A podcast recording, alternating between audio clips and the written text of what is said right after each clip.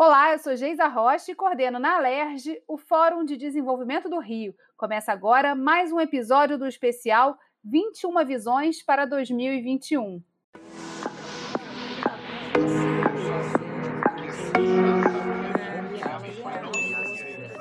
2021. 21 especialistas convidados para trazer reflexões a respeito da retomada do crescimento econômico do Estado do Rio de Janeiro no pós-pandemia. Quem está comigo hoje aqui é o João Gomes, economista-chefe do Instituto Fecomércio de Análise e Pesquisas. João, quais os desafios que a pandemia trouxe para o setor de comércio e serviços?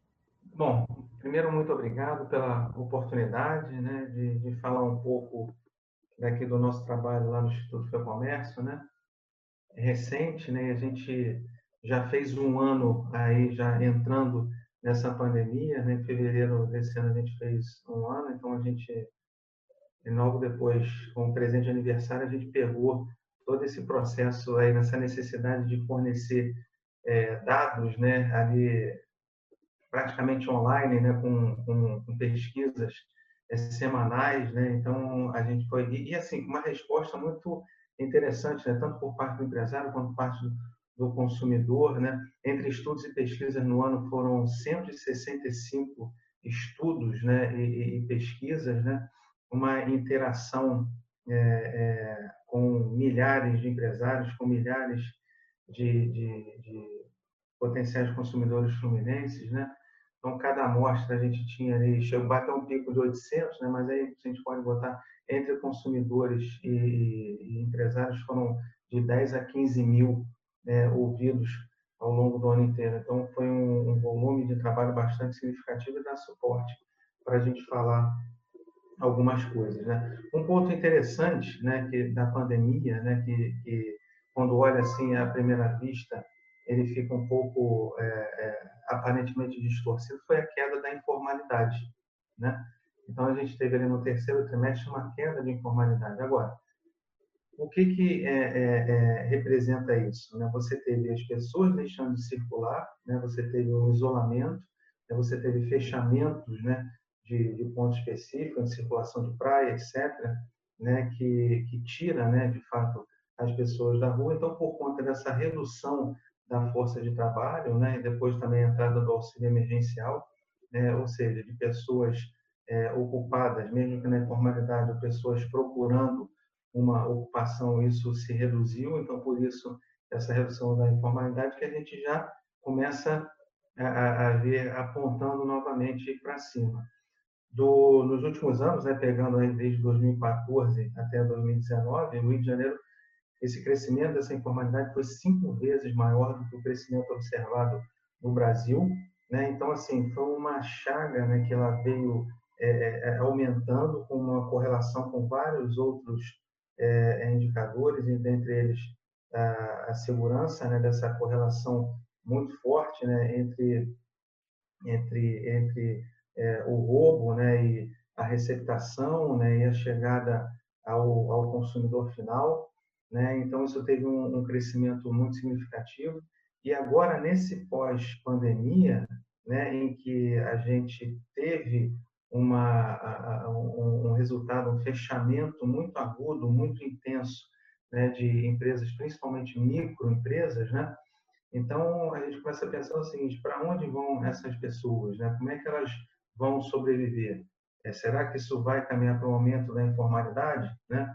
Então, assim, saindo a questão do auxílio emergencial, saindo a questão dos anabólicos, né, que estão presente na economia, que a gente volta a frisar essa sublinhação importante para o empresário, né? parte do crédito, essa parte do auxílio, é importante, a gente vem comentando isso, essa continuidade para essa travessia que não acabou, né? A gente vai ter segundas, terceiras ondas, etc., na parte econômica também.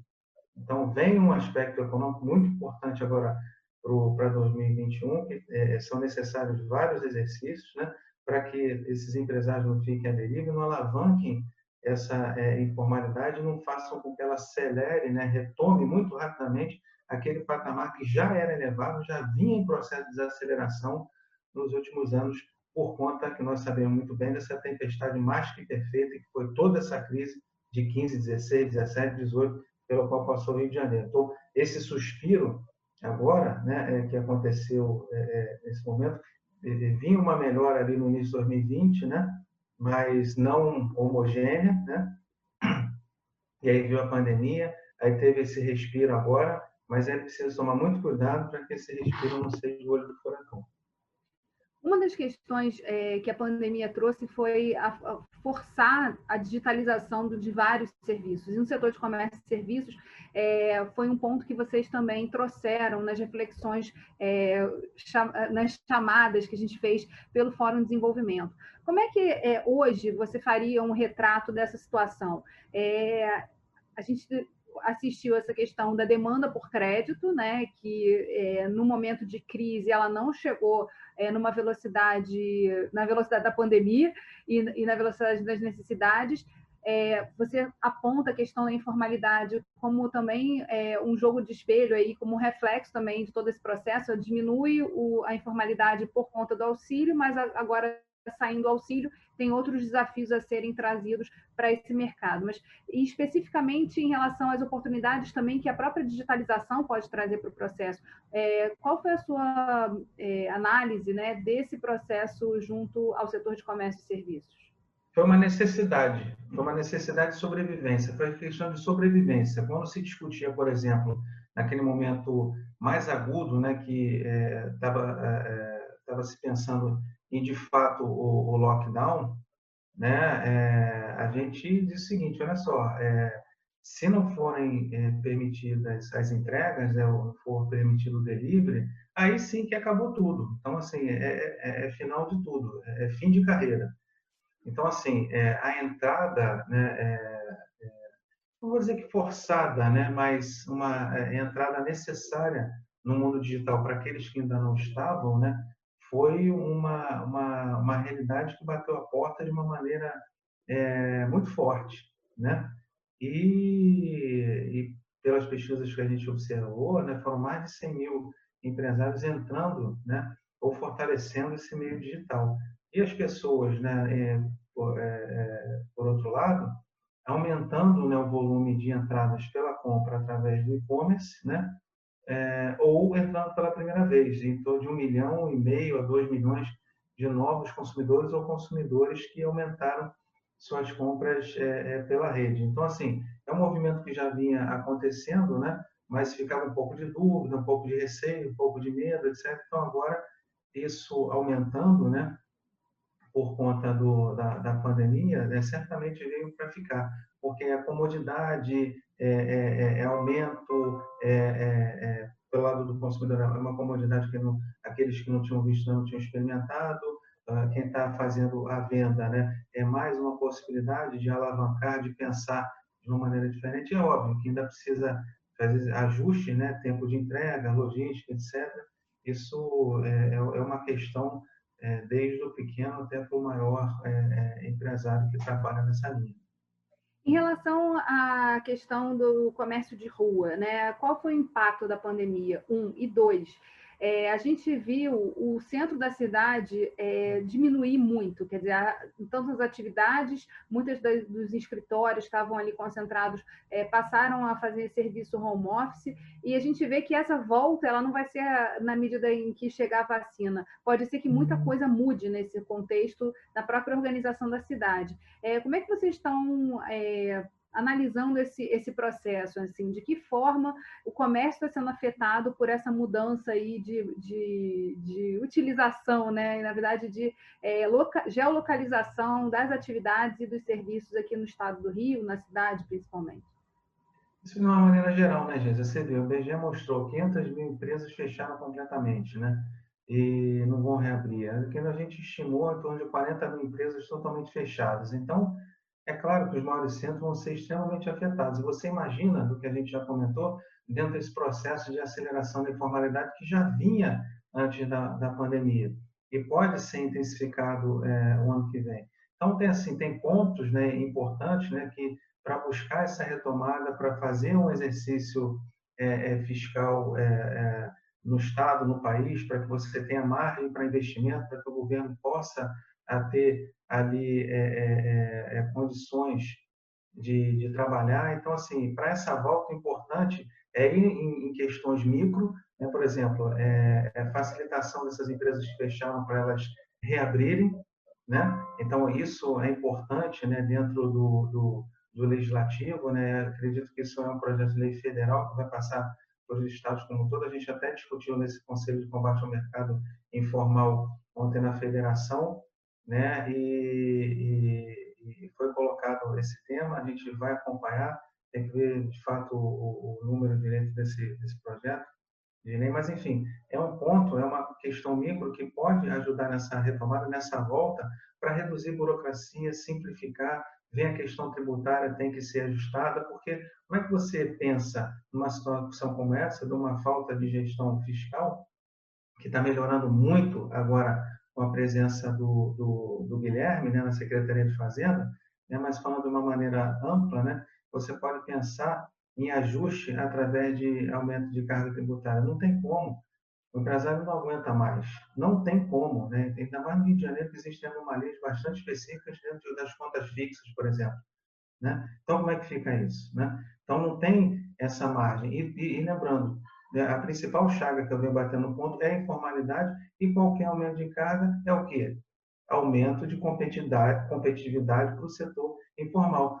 Ele é um grande competidor do setor formal e quando aumenta a carga, ele areia, vai nadar de braçada. Beleza, meu produto está mais, é, tá mais, tá mais em conta, ele está mais competitivo. Então, assim, é, é, um, é, um, é um cenário né, que, que, que tem a ver com, com mobilidade, tem a ver com, com gestão, tem a ver com segurança, tem a ver com a parte tributária, é, tem a ver com a parte de despesa, tem a ver com tudo, né? Para que você tem um planejamento é, é, de fato do, do, do, do Estado de, uma maneira sustentada. Só para você ter uma ideia, né, você vê de 2002 até, até 2019, teve um crescimento de 4 para mais de 20 bilhões de despesas com, com inativos, aposentados e pensionistas. Então, assim, como é que pode? Uma despesa de um, um mais de um bilhão de crescimento é, é, é por, por, ano né, de parte desse nível de despesa está errado. Isso é um crescimento exponencial né, também está sendo atacado, também foi observado pelo Guilherme, entendeu? Então, isso foi mais do que os investimentos que estavam direcionados à parte do, do, do governo do Executivo Estadual para a economia do Estado como um todo, que foi 900 e poucos milhões. Então, olha que distorção, não faz sentido. Em relação à questão dos estudos e das pesquisas, né? de que maneira, você falou no início da, do, da sua colocação Sim. aqui, é, do, da quantidade de, de, de, pessoas, de empresários ouvidos nesse, durante essa pandemia, né, para poder fazer os diversos retratos e entender o que estava acontecendo ali naquele momento. Como é que vem, vem, sendo o trabalho de vocês? Você também falou que, que o IFEC é um instituto novo, é, renovado, né, trazido novamente com força é, nos últimos dois anos para poder justamente prestar essa informação e ajudar na tomada de decisão. É, como é que vocês estão pensando aí planejamento para 2021 e de que maneira o próprio trabalho que vocês fazem é, pode ajudar também a pautar políticas públicas e trazer também informação para a tomada de decisão? Hoje a, a, pergunta foi excelente. Eu estou vendo aqui ó, os números é, é, corretos, né? O pessoal lá do IFEC mandou, né? Ó, o nosso relacionamento atingiu a marca de 10.584 empresários, 11.689 consumidores no estado do Rio de Janeiro. Com o empresário foram 17 temas discutidos, com 26 campos. Já com consumidores, o número foi de é, 16 e 23. Então, você vê, é, é um volume bastante significativo né, entre estudos e pesquisas programadas para 2020. E com a pandemia, e com a pandemia, né, a gente é, é, teve uma, uma, uma feliz surpresa né, é, do aumento de adesão e de engajamento, principalmente no momento de isolamento. Aí você vai falar assim, ah, mas estava todo mundo com o celular na mão, que não sei o quê, respondeu, tudo bem, mas foi no momento é, em que houve uma necessidade, né, é, o empresário viu no IFEC é, uma voz, né? viu na FEComércio Rio de Janeiro, viu no sistema FEComércio Rio de Janeiro uma voz, né? E aí isso todos os créditos ao nosso presidente Queiroz por ter dado essa possibilidade de ter vislumbrado essa necessidade de retomada e como você, eu não lembro agora o termo que você usou dessa não foi reformulação não, mas essa reorganização, né, desse, desse ressurgir é, é do, do, do IFEX. Foi muito feliz no que você usou. É, e, e, assim, para é, 2021, exatamente aprofundar nesse entendimento, né? tanto, de uma, tanto de uma ótica sistêmica, né? dentro de SESC, SENAC, FEComércio, né? a necessidade da sociedade, a necessidade do comerciário, a necessidade é, é, do aluno, do, do egresso, né? da empregabilidade, é, do lazer, da cultura, né? É, é, da assistência odontológica, da assistência alimentar, né? É, do, do, do da, da, ação social colaborativa, né? doações, né? necessidades do, do, empresário, essa questão da voz, né? Junto ao Poder Executivo do Estado, ao Legislativo do Estado, né? e, e, tentar, através disso, através dessa conversa, né? é canalizar e, e buscar, ou, ou, é, não orientar, mas mostrar como a gente fez né? É, é, em março, né? logo no final de março, como a gente gritou dizendo que ia faltar crédito, iam morrer muitas microempresas e micro, micro, é importante isso.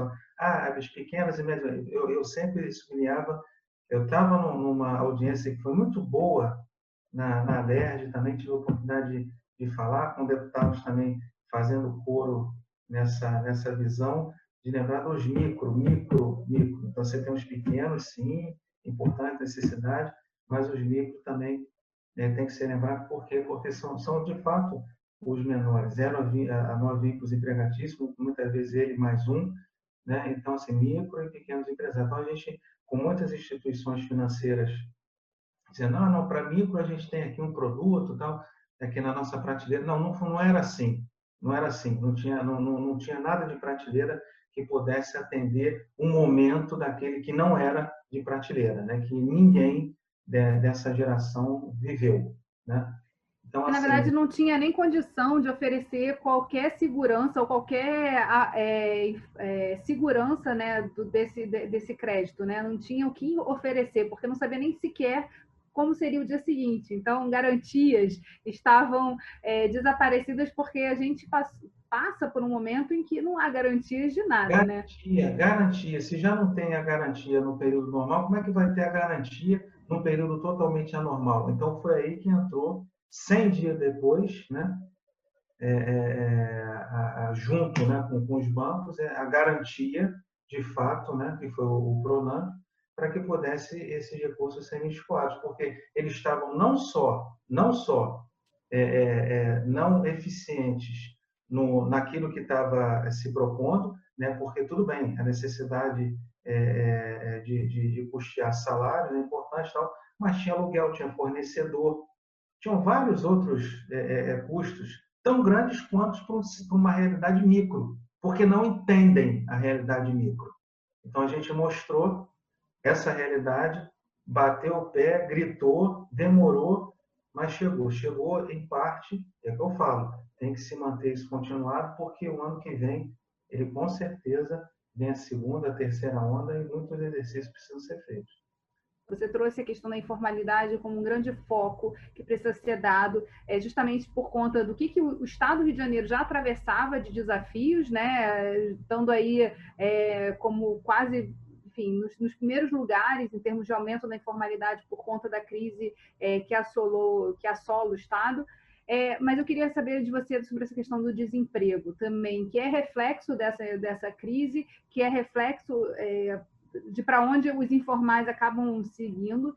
Eu queria saber de você, assim, o que, quais são as, as ferramentas hoje é, que a própria FEComércio é, e as diversas é, áreas de atuação que ela tem, ela tem se, se, se, usado, né, e principalmente nessa questão da escutativa, para poder reorientar a questão da empregabilidade, ajudar no processo de retomada é, e da abertura de novas vagas que vão ser necessárias aí para essa reconstrução da economia do Estado?